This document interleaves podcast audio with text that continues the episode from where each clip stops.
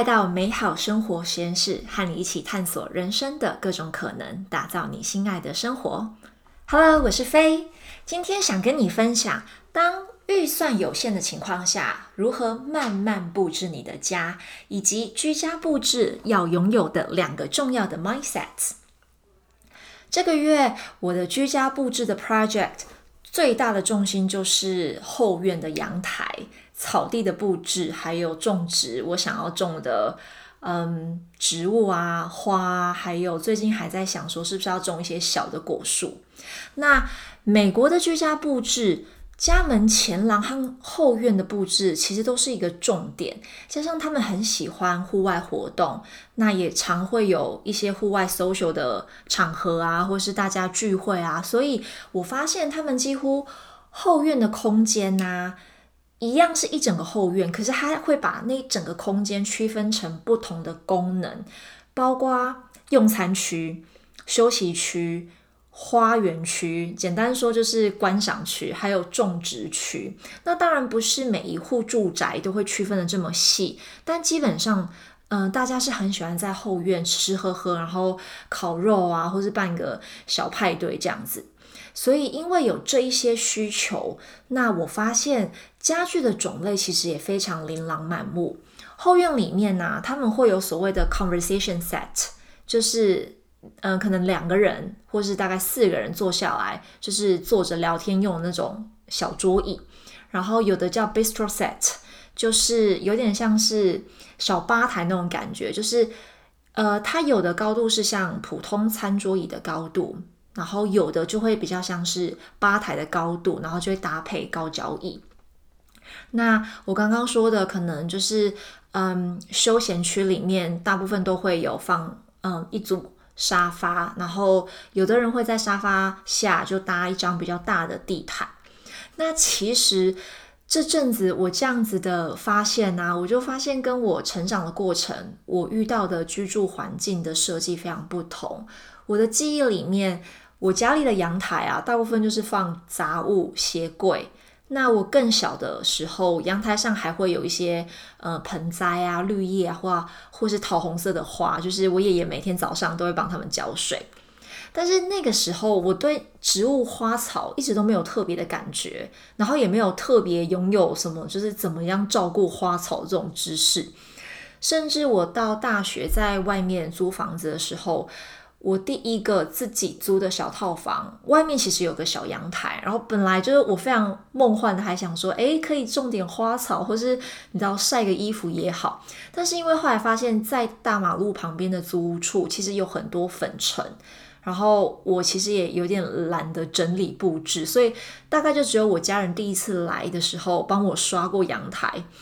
然后还有一次是有一天我外出不小心把。门上锁，可没有带钥匙，所以我就从隔壁同学的阳台爬回自己的阳台之外，我大概就没有什么使用过那个阳台。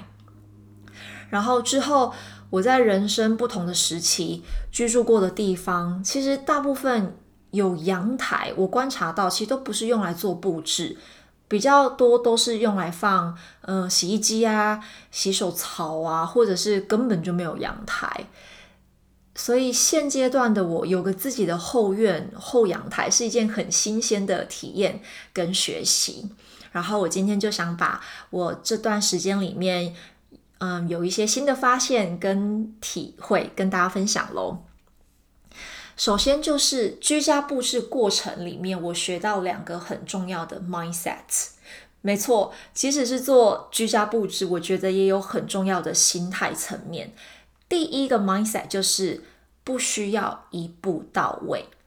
有时候你对一个空间、房间，你就会有自己的想象，有这种感觉，应该特别是在逛那个宜家家具的时候会有这种感觉。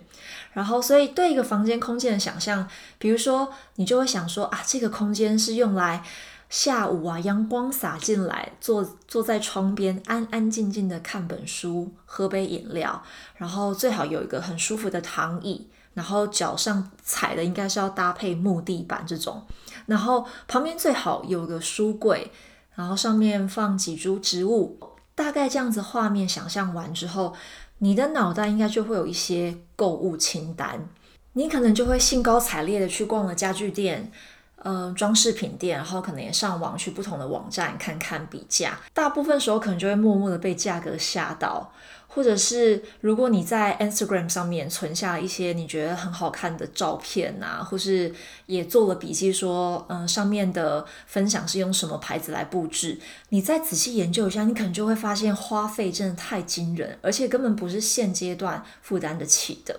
那稍后我会跟大家分享。这个时候我是怎么样帮助自己从很想要一次到位，就是把东西都买齐，调整成这种可以慢慢来，不需要一次到位的 mindset。那我接着呢，就先跟大家分享第二个我觉得居家布置重要的 mindset，也就是你要记得，你布置的是你的家，所以你可以把你的 personality、你的故事融入你的整个布置里面。比如说，在做布置前，我们通常可能都会上网去找照片，或者是一些杂志，然后 Instagram 的照片参考。那我不知道你会不会有种感觉，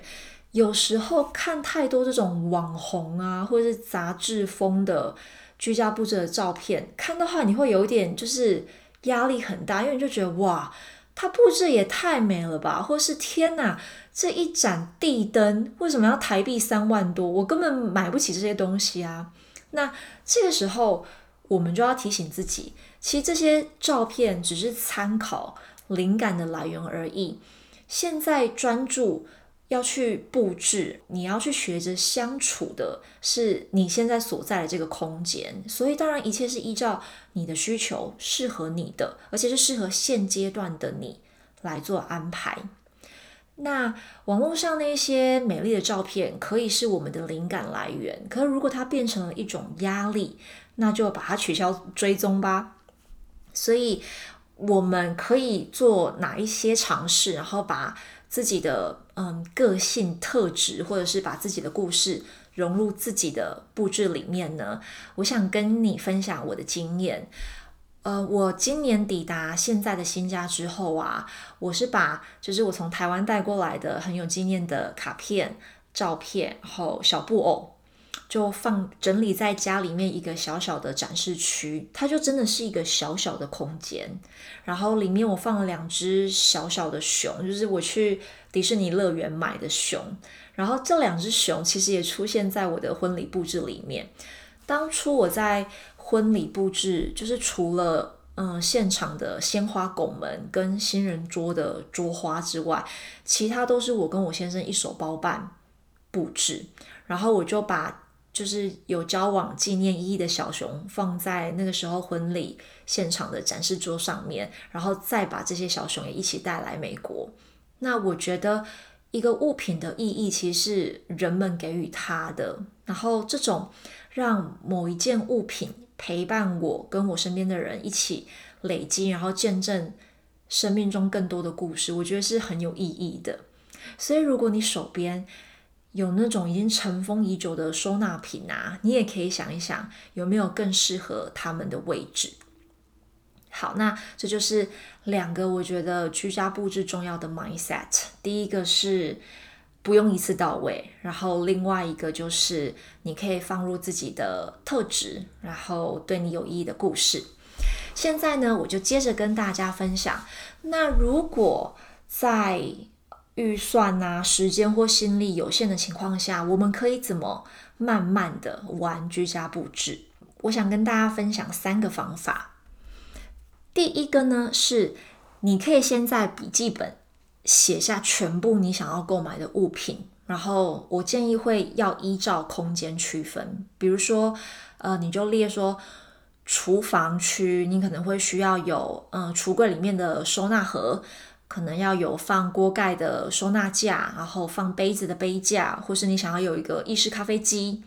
然后或者是你想要有那种漂漂亮亮的那种展展示盘。主卧室里面，也许你可能会列说，呃，你衣柜里面可能可能想要加个门。对，这边我就是补充一下，我现在主卧室里面衣柜它是没有门的。就美国有些房子很奇妙，它甚至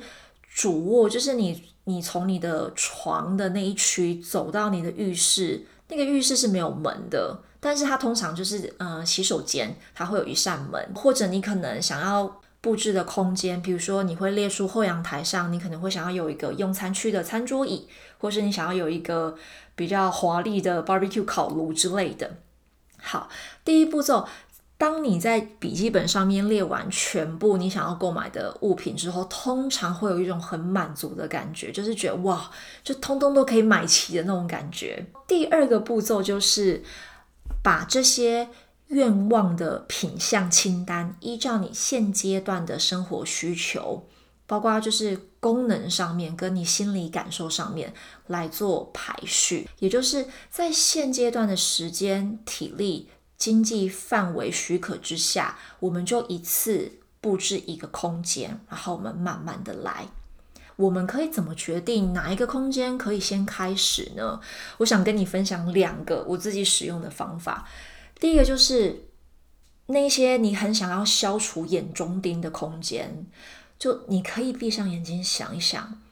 哪一个空间。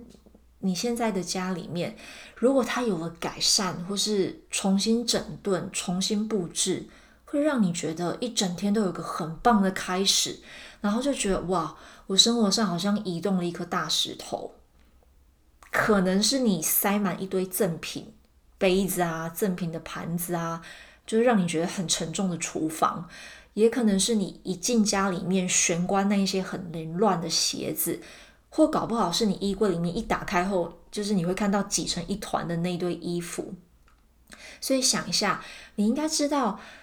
你在你家的时候有没有经过哪一个区域，你会特别不去看，或是每次经过心里就就觉得有一点烦。这些都是你可以参考来优先打扫布置的区域。那如果这一类区域的空间比较庞大，你也可以把它们放到，比如说你的打扫布置清单里面的第五个，或是放第三个里面，就总之把它放进你的打扫布置清单里面。另外一个挑选决定要从哪边开始布置的方法，我称它为扩大舒适圈，也就是我们可以从最好上手、最好开始的那个空间，找出那一些你一天里面你最常待着的地方。或是最会影响你一早出门前或者下班后能不能放松的角落，那这种空间通常都是你很喜欢待的地方，或者你会有那个需求长时间待着的地方，你就可以考虑把这样子舒适圈的区域，把它的动线啊、物品摆设啊，或是氛围布置成让你觉得很自在、很舒服，而且动线就是很顺的一个。非常舒适的空间。最后第三个步骤，把你的这个居家布置计划列出 to do list，然后排到你的行事历里面。在你的行事本里面啊，你要确实的为这个空间布置保留时间，因为你把它写下来，你才真的会去执行它，也更可以把你想要的那个空间跟氛围变成真实。所以，以上的三个方法是我现阶段自己有在使用的。我再举比较最近真实的例子好了，就是几个月前我开始布置家里之后啊，我就发现那个布置的花费真的真的太高，即使全部买二手家具，也就是太夸张的花费。那我意识到这件事情的时候，当下就是免不了会有点失望，因为搬到新家，我觉得。会很想要全部一次到位，而且我就不是那种很喜欢等待的人，然后我又非常重视生活的便利性，所以如果要是我的客厅就一直都只有折叠椅啊、折叠桌，我就会非常痛苦，因为坐起来真的是太不舒服了。所以我跟我先生第一轮的空间布置，我们讨论出来的优先顺序就是先把生活机能必备的家电跟家具开始做采购。然后注意哦，这边我们还是慢慢的采购。怎么样可以帮助我们慢慢采购呢？就是我们那个时候从租屋处先搬来了一些比较基本的烹饪锅具，炒菜锅，还有刀叉、筷子、汤匙，也拎了跟着我们好几年的折叠椅餐桌，然后还跟朋友借了气垫床过来，所以我们就是真的。从现有手边有的资源开始，还慢慢的买了床、床架、沙发、洗衣机跟烘衣机。接下来就也在等待了一阵子之后，我们就开始慢慢的看二手家具，然后再慢慢慢慢一点一点的买我们觉得真的有必要的新的家具。等到基本的家电跟比较大的家具都到位了之后，我才终于可以开始比较进入布置的那个状态。第二轮的空间布置讨论的结果就是，厨房是第一个要开始的地方，因为我们每一天都会下厨，然后每一天一早我准备早餐也是在厨房，所以我从一早到傍晚，我至至少每一天都会到厨房大概四五次以上。其实厨房本来在我五月的居家布置清单里面，但是在布置的过程中，就是我刚刚跟大家分享的。我发现其实是要慢慢尝试，因为有有时候想要一次到位，反而会多花一些冤枉钱。因为以厨厨房来说，我发现其实我会需要改变我的布置跟收纳位置，因为我们其实也才刚开始在跟这个空间互相认识。那前屋主其实做了很多系统柜，所以收纳空间很够，但重点就是。